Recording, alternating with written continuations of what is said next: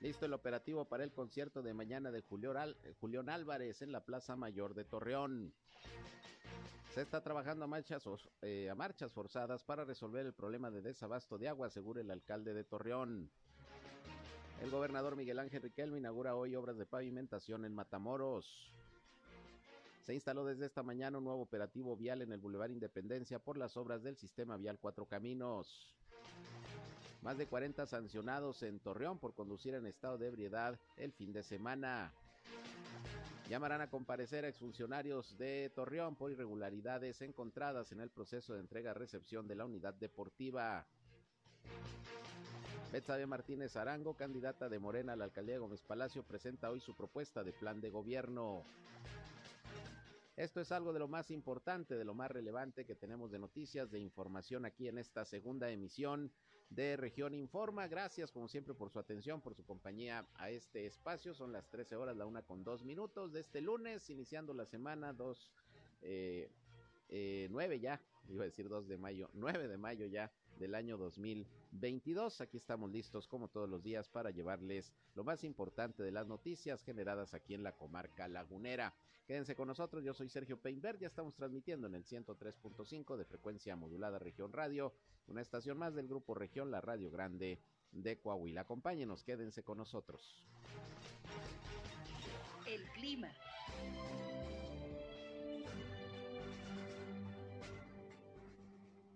Bueno, temperatura máxima de 40.6 grados centígrados el día de ayer, hoy, ayer, perdón, hoy amanecimos con 22.8 grados centígrados, muy caluroso eh, el amanecer del día de hoy. Eh, estamos esperando nuevamente temperaturas superiores a los 40 grados centígrados el día de hoy. Cielo despejado a medio nublado con un poco de viento hacia las horas de la tarde y un sistema de baja presión que se va a estacionar aquí en la comarca lagunera hacia las horas de la tarde. Y bueno, esto eh, va a ocasionar que continuemos con esas temperaturas tan calurosas. ya tenemos nueve días con temperaturas eh, de 40 grados o más. Entonces, bueno, vamos a continuar con esta tendencia. El año pasado fueron 18 días con temperaturas de 40 grados o más. Yo creo que este año vamos a tener eh, arriba de los 23 días con temperaturas superiores a los 40 grados centígrados. El clima.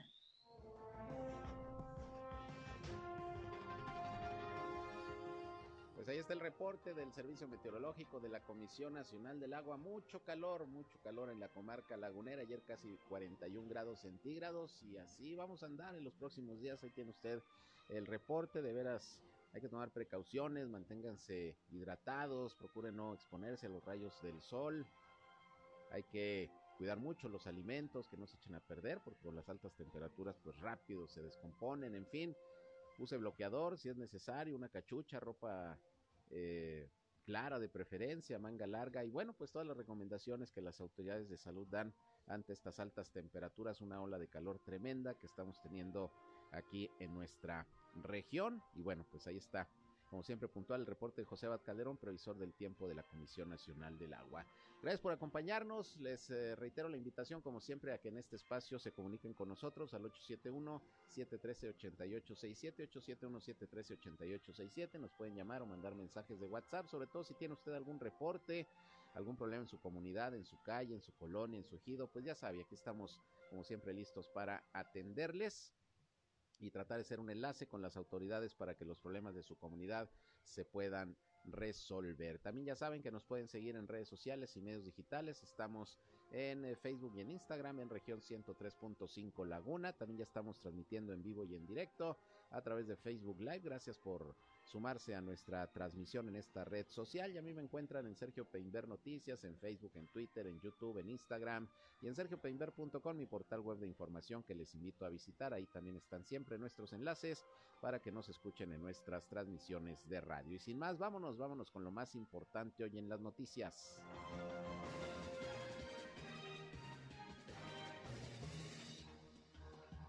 Bueno, y vamos a comenzar hoy con una cuestión de salud que tiene que ver con una situación que ya se detectó en Coahuila, en Durango y particularmente aquí en la comarca lagunera. Hay un brote de gripe aviar o influenza aviar, como también se le conoce, que bueno, pues afecta principalmente a, los pollos.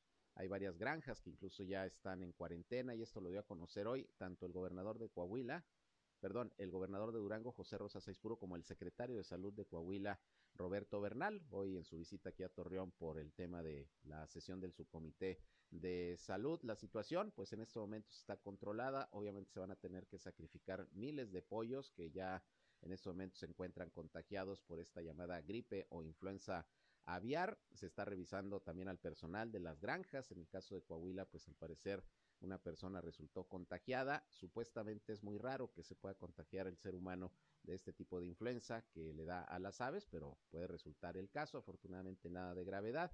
Y bueno, vamos a escuchar en principio lo que hoy el gobernador de Durango, José Rosa Saizpuru, comentó sobre este brote de influenza aviar detectada sobre todo en granjas aquí de la comarca lagunera, que repito, ya entraron en cuarentena con apoyo de las autoridades federales en este caso. Escuchamos lo que dijo el gobernador Aispuro.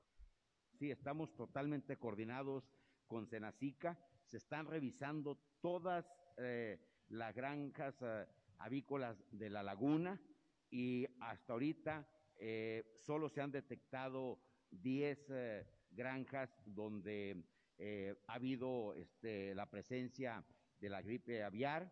Así es que se están tomando las medidas necesarias para ello. se está en la revisión y esperemos pues que esto no, no siga impactando más a, la laguna.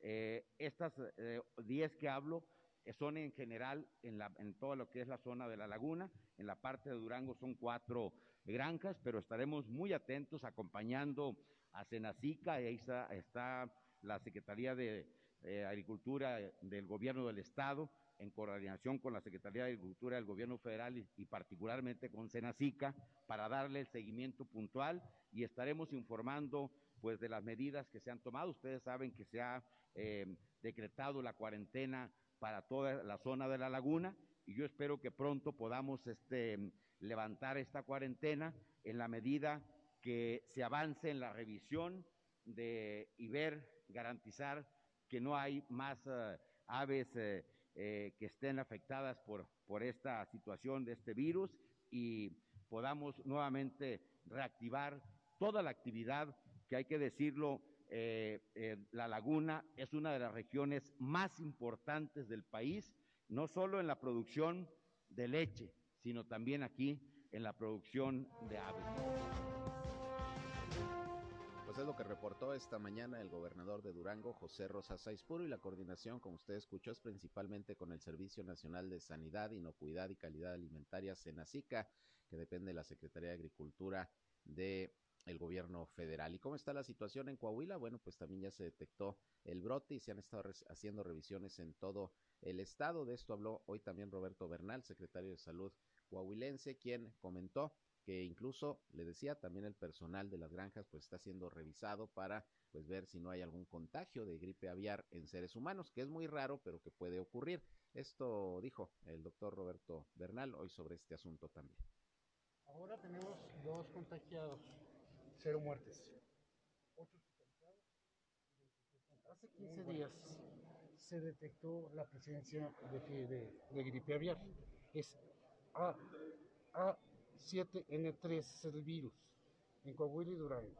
Existe una Secretaría Federal, eh, es, el Servicio Nacional de Sanidad, Inocuidad y Calidad Agroalimentaria.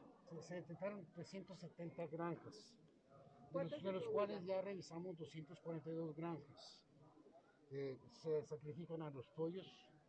Insiste la Secretaría de Agricultura que este virus no le va a pegar a los humanos aparentemente no, no, les pega, pero pudiera ser. Entonces tenemos que tener un control estrecho. De ese 65% que ya checamos, que tenían, que tenían positividad en, los, en las aves, revisamos a los empleados, a todos los empleados, son más de mil empleados. Vimos los que tenían síntomas y los estudiamos. Uno salió con una influenza normal, es todo. Los demás han salido completamente negativos.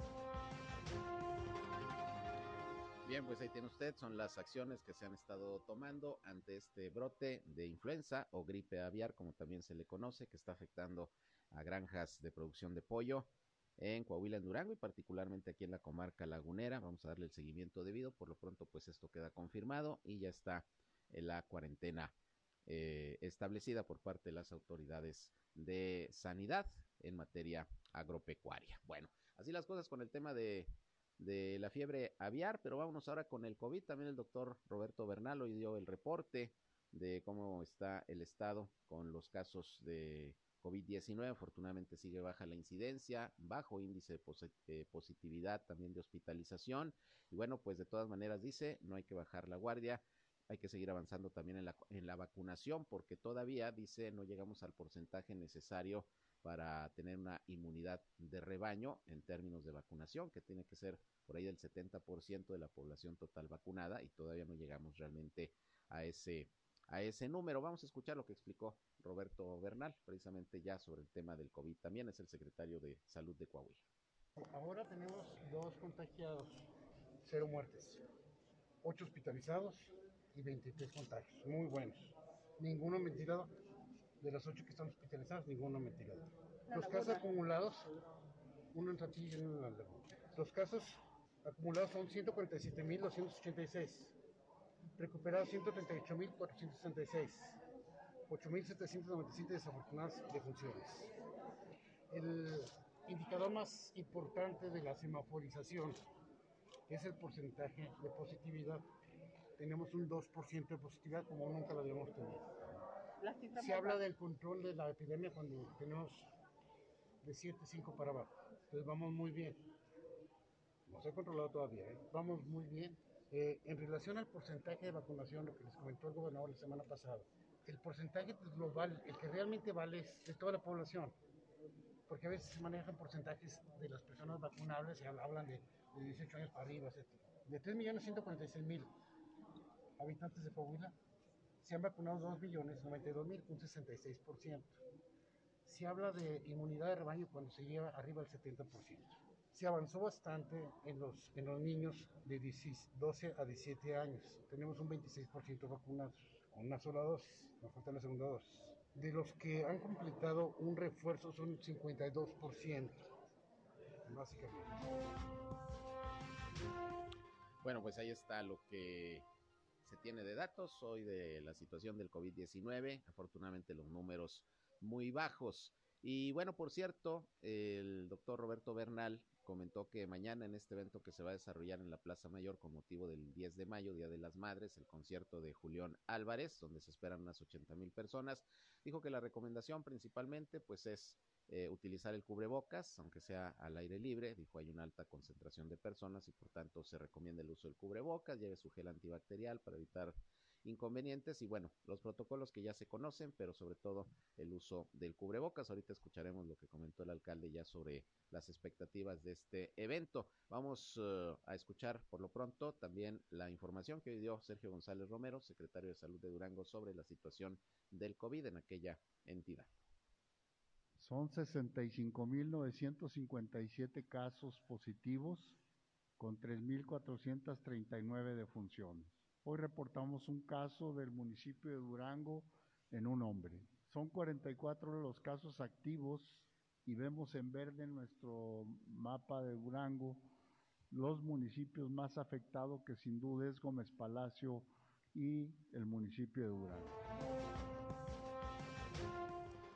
Afortunadamente sin decesos, ya varios días semanas, de hecho diría yo, en Durango, en Coahuila sí ha habido algunos decesos, pocos, pero bueno, hay que seguirnos cuidando. Ese es el exhorto que siguen haciendo las autoridades. Que por cierto, les recuerdo, ya se los informé en nuestra primera emisión esta mañana, pero les recuerdo que mañana, mañana 10 de mayo, por el Día de las Madres, se va a suspender la vacunación que se está desarrollando en estos momentos de los menores de 12 a 14 años de edad en las cuatro sedes que usted sabe están disponibles para tal efecto: Bosque Urbano, Preparatoria Venustiano Carranza, el Centro Comunitario de Peñoles y eh, allá el cuartel militar de La Joya, donde por cierto la vacunación es en horario más amplio, de 8 de la mañana hasta las 6 de la tarde, porque en los demás hasta la 1 de la tarde vacunan. Entonces mañana, mañana se suspende la vacunación, que es la primera dosis de Pfizer para los de 12 a 14 años, pero ya el próximo miércoles se reactiva de manera de manera normal para que no se vaya a echar la vuelta mañana, porque además es 10 de mayo y seguramente pues iba a haber baja afluencia. En fin, ahí está lo que informan las autoridades de salud sobre este asunto de la vacunación y el COVID-19. Así andan las cifras al día de hoy, lunes 9, 9 de mayo. Y bueno, sobre el tema de el evento de mañana, del concierto de Julián Álvarez, ahí en la Plaza Mayor de Torreón. Hoy el alcalde Román Alberto Cepeda dijo que habrá todas las medidas de seguridad sanitarias, de protección civil, de policía, pues para que se desarrolle el evento sin mayor inconveniente. Efectivamente se esperan unas 80 mil personas y bueno, ya está todo listo. Va a haber todavía hoy algunas reuniones de organización y bueno, la idea es que todo transcurra sin mayor problema y sea un evento pues que disfruten, sobre todo las mamás, es para las mamás, organizan el ayuntamiento junto con el gobierno de Coahuila. Vamos a escuchar lo que comentó sobre este tema en principio el alcalde Román Alberto Cepeda. número, ojalá nos acompañe el mayor número de, de personas posibles. Sin embargo, bueno, pues ahí que estamos eh, de manera intensiva eh, coordinando con primero con, con, el Estado, entre el Estado y nosotros, Protección Civil, la Dirección de Tránsito y Vialidad, Policía, por supuesto, todas las corporaciones del Estado, para que sea un evento que se disfrute en todos los sentidos, con protocolos con, con, en todos los sentidos. Vamos a tener ocho ambulancias. Se van a cerrar primero calles desde la Colón, se cierra la Ramos Aristas, se cierran las carreteras aledañas en distintos horarios. Primero a la una de la tarde y en, y en, segundo término a las seis de la tarde. Antes de, y protocolos sanitarios, evidentemente, cubrebocas, el cubrebocas obligatorio y vamos a tener evidentemente gente de protección civil. Desde hoy tenemos eh, coordinación, hemos tenido ya varias reuniones de coordinación pero el día de hoy tenemos una reunión y mañana por la mañana también, en donde sí, porque cambia, cambio, los protocolos son los mismos, pero es importante saber, conforme se vaya dando el aforo, reforzar el número de elementos, incluso hasta el número también de gente que nos estará ayudando para el tema de que sea un evento limpio, un evento seguro, un evento donde todo el mundo pueda disfrutar, particularmente pues las mamás de Torre. Pero una asistencia de, de sí, de 80 mil personas y bueno, pues vamos a estar preparados para ello. 80 mil personas y bueno, pues ojalá que haya orden, que se disfrute del evento, que se respeten los protocolos sanitarios. Ya escucharon, obligatorio el uso del cubrebocas, porque aunque es un espacio abierto, es eh, aglomeración, alta concentración de personas y bueno, por ahí seguramente también habrá disponible gel antibacterial y lo necesario también para eh, salvaguardar los protocolos sanitarios. Desde las 3 de la tarde se van a estar cerrando las calles y avenidas aledañas a la Plaza Mayor, según nos dijo esta mañana Luis Morales de Tránsito y Movilidad, así que pues esperamos que todo transcurra sin mayor sin mayor inconveniente. Que por cierto, también el alcalde Román Alberto Cepeda y se refirió al problema del agua, varios sectores que eh, están teniendo, ya sabes, situaciones de desabasto y con estas altas temperaturas, pues peor tantito. De hecho, aquí en la zona centro, primero, segundo cuadros de la ciudad, eh, amanecimos sin agua porque pues falló una bomba, la de la Plaza Madero, desde el sábado, ya se, encuentra el CIMAS en la reparación, se espera que mismo quede lista, pero hay desabasto de agua en un buen sector de la zona centro de la ciudad. Y bueno, dijo el alcalde que incluso también se va a poner en marcha un programa de rehabilitación de tuberías, porque también mucha agua se va en fugas, eh, tubería que ya está muy antigua, muy añeja y que se requiere cambiar. Bueno, pues a partir del 16 de mayo, dijo, habrá un programa especial de rehabilitación, renovación, cambio de tuberías de conducción de agua para evitar fugas. Vamos a escuchar lo que sobre esto dijo el alcalde Román Alberto Cepeda sobre este tema. Estamos reforzando incluso con elementos adicionales a los que tenemos en la corporación, en, en el sistema municipal. Ya es un tema que lo estamos viendo. Eh, es una sequía que es en el país, no solamente es en, en Torreón, sino en todo el norte del país y en todo el país. Sin embargo, vamos a estar muy atentos porque, primero, nos adelantamos, no pudimos adelantarnos más para darle mantenimiento a los 40 pozos porque no teníamos forma de aventar las licitaciones o de mandar las licitaciones tanto de los pozos nuevos como del mantenimiento sin estar ya en, en posición a partir del día primero. Pero, pero estamos preparándonos, nosotros esperamos que este mes que transcurre de, de mayo ya tengamos prácticamente concluidos los mantenimientos de los 40 pozos. Hoy tenemos varias áreas de la ciudad por un tema de mantenimiento justamente de, pozos y por otro lado, donde ya podamos durante el mes de mayo, a más tardar en junio, conectar los cinco pozos que ya están, que ya estamos en proceso. Unos ya empezaron, afortunadamente, con un buen volumen de agua, como es el de la compresora, en donde ya estamos por conectarlo, y otros sucesivamente así habrán de estar. Estamos preparados con tres vertientes. Mantenimiento de pozos de 40 pozos. Conectar los cinco pozos más los tres que vienen, que van a ser un total de ocho pozos para el primer semestre de este año y por otro lado con un programa masivo de arreglo de fugas. Se nos van, ya lo habíamos comentado, cerca de 900 litros por segundo con fugas y es algo que tenemos que también de manera masiva arreglarlo, donde empezamos el día 16 con un programa este, que vamos a poner en Bien, pues ahí lo que dijo sobre este tema el alcalde Román Alberto Cepeda, pues ojalá, ojalá y se vaya avanzando en el tema del agua, porque con estas altas temperaturas y con problemas de desabasto, pues la situación en muchos sectores es complicada. Vámonos a una pausa y regresamos con más.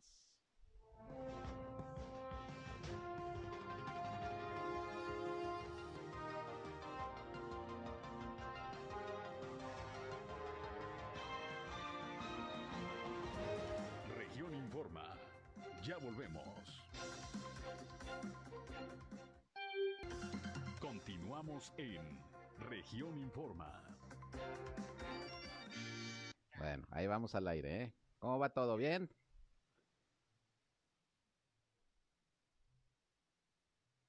¿Va todo bien, verdad? Bueno. No, no. Muy bien.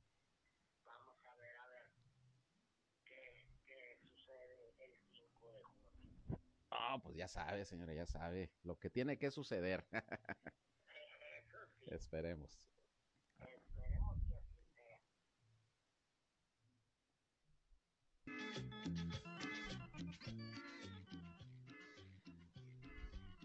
Bien, continuamos, continuamos aquí en Región Informa. Gracias por seguir con nosotros. Y bueno, pues eh, continúan las campañas eh, políticas desarrollándose en el estado de Durango, a la gubernatura y a las presidencias municipales. Y bueno, me da mucho gusto recibir a través de la línea telefónica hoy a doña Leti Herrera, candidata, ya sabe usted, de la Alianza Va por Durango, PRI, PAN, PRD, a la alcaldía Gómez Palatina. Señora, ¿cómo está? Me da gusto recibirla. Muy buenas tardes. Hola Sergio, ¿cómo estás? Buenas tardes. Buenas tardes a todos quienes nos escuchan en tu programa. Al contrario, pues gracias por entrar en contacto con este espacio y platíquenos, pues ya llevamos mm, la mitad de la campaña prácticamente, ¿cómo se ha sentido? ¿Cómo ha visto la respuesta de la gente?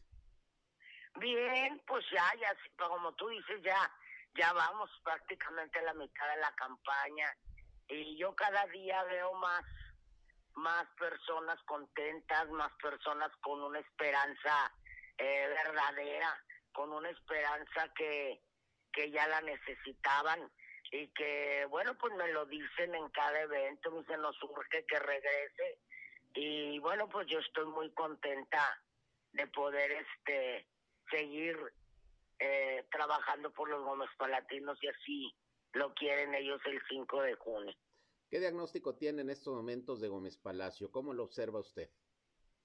Bueno, yo, yo lo observo mal. Lo observo, pues, sucio, la basura no pasa, eh, no hay pintura, no lo hermosean, no hay pavimento, hay inseguridad, que eso es lo principal que me dice la gente, y en la escasez de agua tremenda que tenemos aquí en el municipio y, y que se tiene que po- poner uno a trabajar y a ver con expertos qué es lo que se va a hacer en el tema del agua. Claro, y con estas altas temperaturas, pues la situación más complicada, señora. Muchísimo, muchísimo, porque ya hemos estado a 41 grados y es un crimen estar este eh, pues con estas temperaturas y además que pues no le sale agua a la gente, sobre todo en el campo es donde más, mucho más se quejan de que sale una hora y el resto del día no sale. ¿Cómo está desarrollando su campaña? ¿Directamente con la gente? ¿Está acudiendo a las colonias? ¿Cómo, cómo es la estrategia de su actividad proselitista? Mira, es directamente con la gente, en las colonias, en las comunidades rurales, reuniendo de varias comunidades en un lugar, porque con 45 días estar haciendo eh, otra dinámica de tocar puertas, de acudir casa por casa, pues no vamos a terminar nunca, ¿verdad? Claro. ¿Qué es- Eso es una realidad, son muy poquitos días. Así es. Señora, ¿usted qué le está ofreciendo a los Gómez Palatinos? Porque es la tercera vez que busca la presidencia municipal. ¿Qué les ofrece en esta tercera ocasión? Bueno, eh, primero que nada, recuperar todo lo que se ha perdido. Que nunca me había tocado recuperar lo que se ha perdido.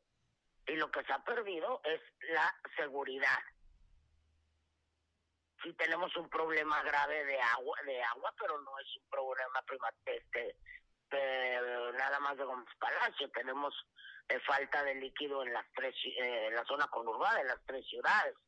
Pero también les estoy ofreciendo que volvamos a reactivar las becas este para estudiantes, reactivar otra vez las becas para transporte público, abrir los centros comunitarios que se abrieron precisamente nosotros aquí en Gómez Palacio, en Gómez Palacio ya en todo en todo eh, la ciudad y en el campo teníamos 22 y los cerraron Imagínense nomás, ahí es donde iba a comer, iban a comer familias, desayunar y comer familias que no tienen ni siquiera para comer un día.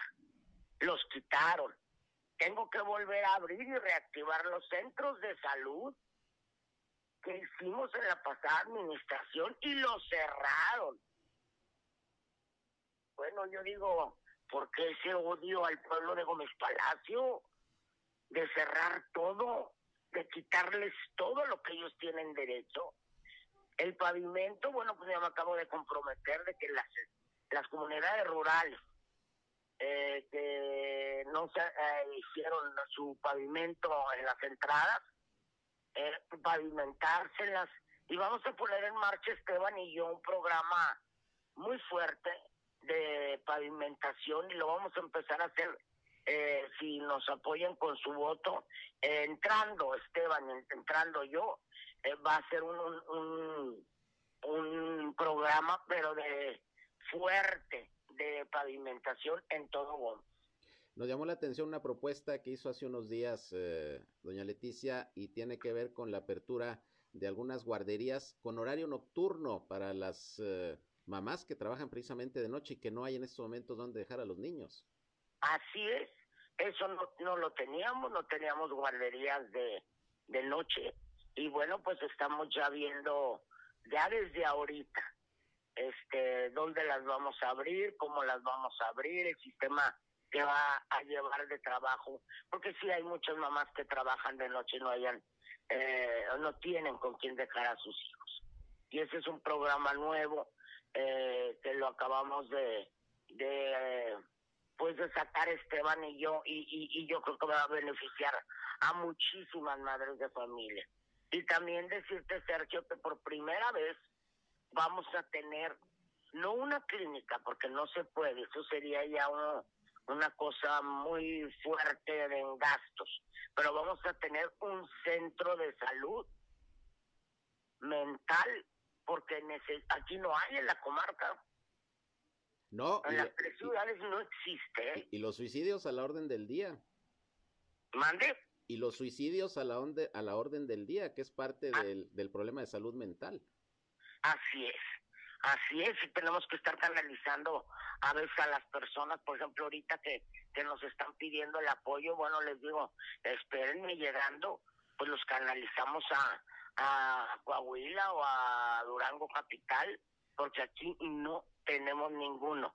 Y ya yo les diré qué persona, ah, es una señora que de veras mis respetos eh, nos quiere donar un terreno que son como dos mil metros para que ahí podamos construir este centro de, de salud mental.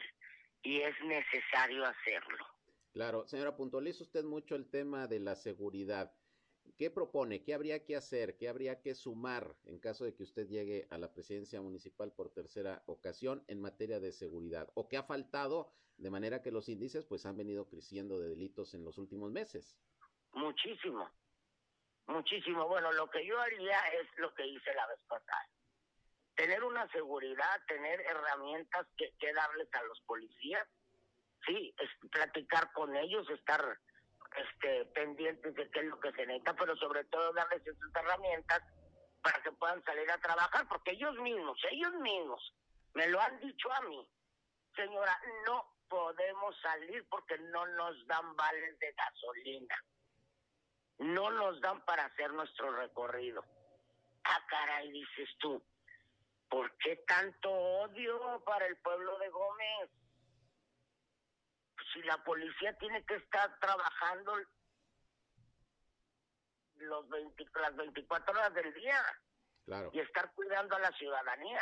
Entonces, vamos a, a, a, a conseguir este patrullas nuevas, vamos a conseguir más elementos y a poner orden sobre todo. En el sector rural, ¿qué piensa hacer? Poner la policía rural otra vez porque me la quitaron, la desmantelaron, no la quisieron. Cuando no teníamos este un índice de robo tan alto como lo tienen ahorita. Bueno, ahorita el colmo de, que, de todo lo que se roban, que uno de una gavilla y de ladrones llegó con un trascabo y tumbó la pared de un establo para robarse un tractor. Y no hay policía.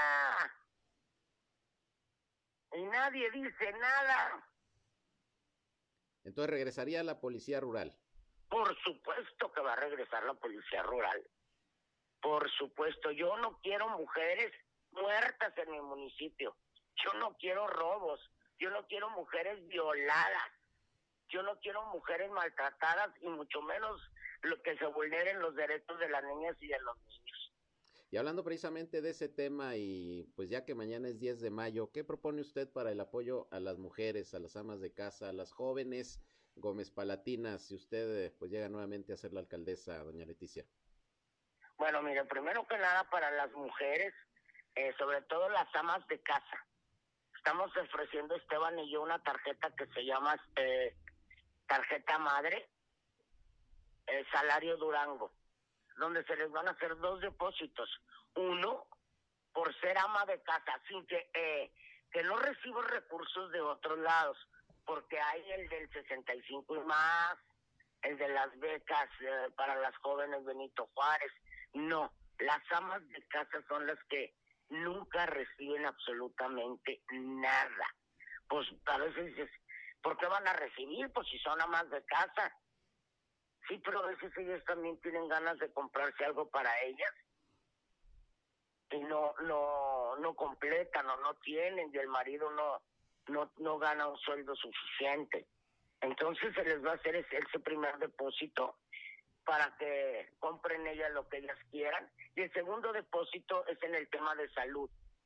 Con esa tarjeta, el depósito que se les va a hacer es para que se hagan, se hagan estudios nos van a hacer gratuitos eh, de cáncer de mama y cervicuterino. Y con el recurso, ellos van a pagar sus medicamentos.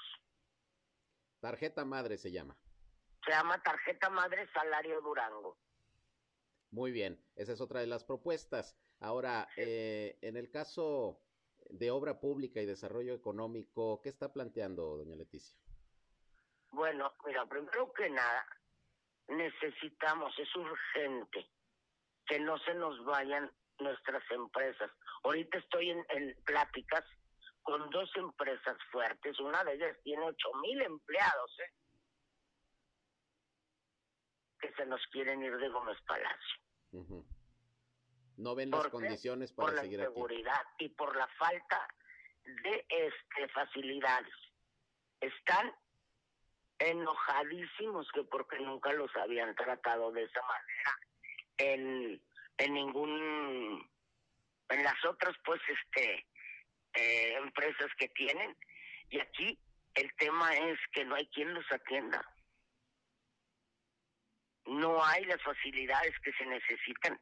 Y yo necesito traer empresas eh, extranjeras, nacionales y de las mismas locales que quieran expandirse aquí en Gómez Palacio, porque tengo de viva voz de empresarios y empresarios fuertes de la comarca lagunera y dicen yo no yo no yo no eh, invierto un solo centavo mientras esté esta señora ahí Y con el problema económico de la pandemia, pues lo que urge es empleo y, y derrama económica, ¿no? Pues por supuesto, pues es lo que queremos. Necesitamos apoyar a los emprendedores, necesitamos apoyarles a, la- a las micro. O sea, la pandemia también nos vino a, a desgastar mucho. ¿Cuántos negocios nos cerraron? Pero es un tema de, fue un tema de salud que devastó totalmente muchos negocios, pero que se quieran ir por el maltrato porque no hay seguridad y por el trato que recibes de las autoridades, oye, pues ahí sí dices, bueno, ¿de qué se trata, verdad? Claro. Señora, finalmente, a reserva que quiera agregar algo, pues usted va representando a tres partidos, el suyo de toda la vida, que es el PRI, el PAN y el PRD. ¿Estos otros dos partidos la están arropando, están trabajando, están haciendo su chamba? Sí, sí están trabajando. Todos, el PRI, el PAN y el PRD. Yo les agradezco mucho de verdad y qué bueno que pertenezco a esta coalición porque estamos trabajando duro, estamos este eh, saliendo a, a las colonias y sobre todo que la gente pues ya me conoce. No es la primera vez, tengo 22 años sirviendo al pueblo de Gómez Palacio.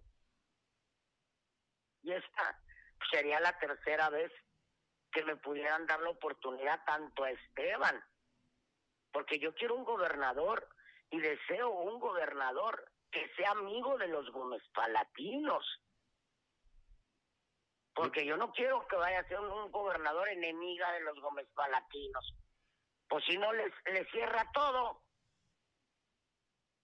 Ve buenas expectativas. Estando yo. Sí. Ve buenas expectativas entonces para el 5 de junio, señora. Muy buenas expectativas. Y yo les pido, primero que nada, las felicito por el 10 de mayo, que siempre lo he dicho, nos deberían de felicitar a las mamás todos los días del año, no nada más un día, bueno, pero está marcado este en el calendario y decirles que nos ayuden, nos apoyen a Esteban Villegas para gobernador y a su amiga Leti Herrera para presidenta municipal otra vez y comprometernos, yo me comprometo que desde el primer día, antes de tomar protesta, yo ya estaré trabajando para no perder tiempo. Porque luego llegas, pierdes tiempo en lo que te acomodas, en esto, en lo otro. Y bueno, pues yo ya sería la tercera vez que, que pudiera servirles al pueblo de Gómez Palacio. Igual que siempre, Sergio. Yo no voy a cobrar un solo centavo por servir, ¿eh? Como lo ha hecho, siempre ha donado su sueldo. Siempre tengo 22 años haciéndolo y así lo voy a seguir haciendo siempre. Muy bien, pues quedan algunos días todavía de campaña. Ojalá podamos volver a platicar, señora, con todo el público que nos escucha en nuestras transmisiones de radio. ¿Algo que desea agregar? Bueno, pues nada más decirles, pedirles a los latinos que me brinden esa nueva oportunidad, tanto Esteban como a mí, este 5 de junio, para ponernos a trabajar y este y poderles servir nuevamente. Vamos a tener que trabajar el doble que en otras ocasiones, porque ahora cerraron todo. O sea, no sé qué pasó. Se acabó Gómez en dos años y medio y bueno, pues tenemos que, que volver a abrir, a recuperar todo lo que lo que se quitó y sobre todo volver a prender la estrella del cerro era es un símbolo de Gómez Palacio, no era de una sola persona. Quien la puso, que fue don Carlos, la puso en el cerro porque se enojaba cuando le preguntaban que dónde quedaba Gómez Palacio. Así es. Entonces, pues, ahí, ahí me pregunto, ¿qué tan amargado, amargura no tendrán en el alma?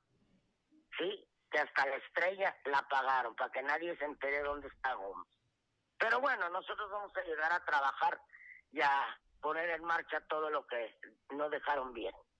Muy bien, doña Leti, pues le agradezco la comunicación y repito, ojalá podamos volver a platicar ya pues más adelante, cuando ya vayan avanzadas más todavía las campañas, para ver las expectativas y bueno, pues aquí seguimos cubriendo la información. Muchas gracias. No, gracias a ustedes, Sergio, ¿eh? y cualquier día estoy a la orden, con mucho gusto. Igualmente, muchas gracias, señora. Gracias a ustedes, bye. Gracias, buenas tardes. Leticia Herrera, candidata del PRI PAN PRD, la Alianza por Durango a la alcaldía de Gómez Palacio, muy a su estilo, ya usted la conoce y bueno, pues ahí parte de sus propuestas y sus planes en caso de llegar por tercera ocasión a la presidencia municipal de Gómez Palacio. Y tengo más sobre el tema electoral, pero antes una pausa y regresamos.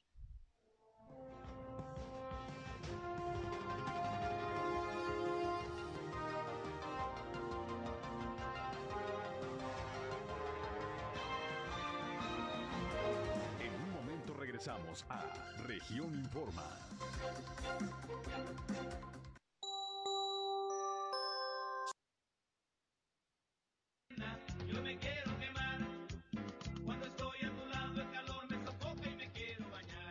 Bien, eh, continuamos, son las 13 horas ya, la una con 51, aquí disfrutando de tropicalísimo Apache. Ahora le dimos como que un giro tremendo a la, música, pero no, me, me gusta mucho Apache. Es el calor, dice Reija. No, no, no, muy bien, excelente. Además, Grupo Lagunero, tropicalísimo Apache.